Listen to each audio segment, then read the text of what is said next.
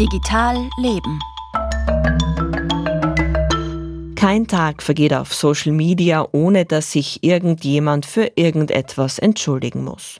Und viele dieser Entschuldigungen schauen sehr ähnlich aus.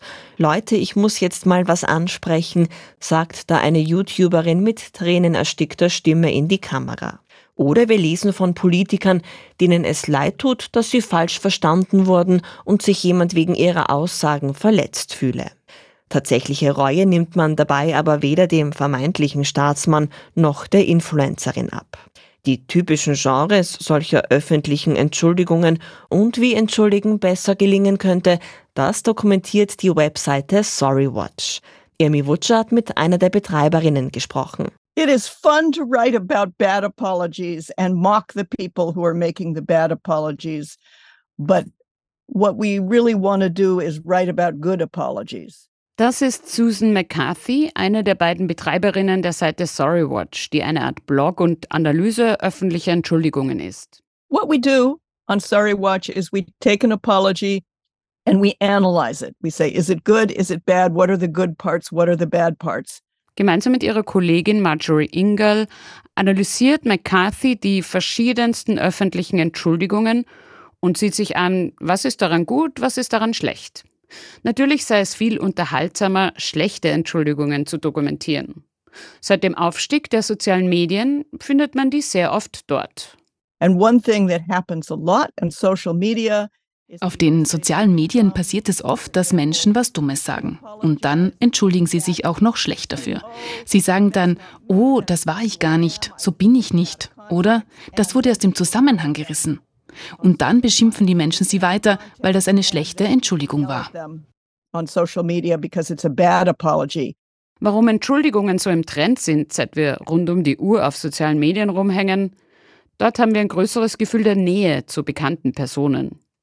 Die Stärke von Twitter früher war ja, dass ich unter die Postings eines Autors wie Stephen King oder eines Firmenbosses wie Elon Musk schreiben konnte und sie vielleicht darauf reagierten. Aufgrund dieser vermeintlichen Nähe verlangen wir als Follower dieser Personen von ihnen aber auch viel stärker, dass sie Verantwortung für ihr Tun übernehmen. Deswegen reichen keine glatten PR-Entschuldigungen mehr aus sondern das Publikum will die Entschuldigung da hören, wo es der Person begegnet, also auf deren Twitter- bzw. Ex-Profil oder in ihrem YouTube-Kanal. Und sie soll sich auch so anhören und anfühlen wie eine echte persönliche Entschuldigung.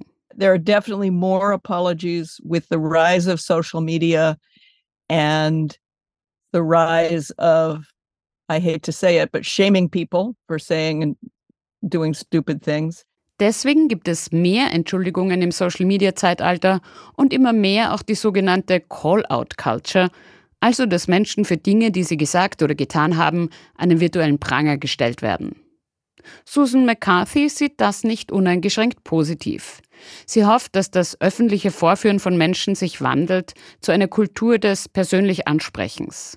We would like to think that there is a trend away from calling people out to calling people in, but I don't know if that's really true yet. Jedenfalls, wenn es etwas gibt, wofür man sich entschuldigen sollte, dann gibt es ein paar Elemente, die in der Entschuldigung enthalten sein sollten, damit sie eine gute Entschuldigung ist. And the first one is to explicitly apologize. I'm sorry, I apologize, not I feel bad about that. Zum einen wirklich sagen, es tut mir leid, Entschuldigung, und sich für die eigene Tat entschuldigen. Nicht dafür, dass jemand anderes sich zum Beispiel verletzt gefühlt hat. Außerdem konkret benennen, wofür man sich entschuldigt. Es tut mir leid, dass ich dein Auto zu Schrott gefahren habe und nicht, es tut mir leid wegen gestern. Keine Ausreden, warum man das gemacht hat und Wiedergutmachung anbieten. Etwa das kaputte Auto reparieren zu lassen. Das Schöne an einer guten Entschuldigung ist, sagt Susan McCarthy, dass sie eine negative Sache wirklich aus dem Weg räumen kann. Vergeben und vergessen funktioniert dann nämlich.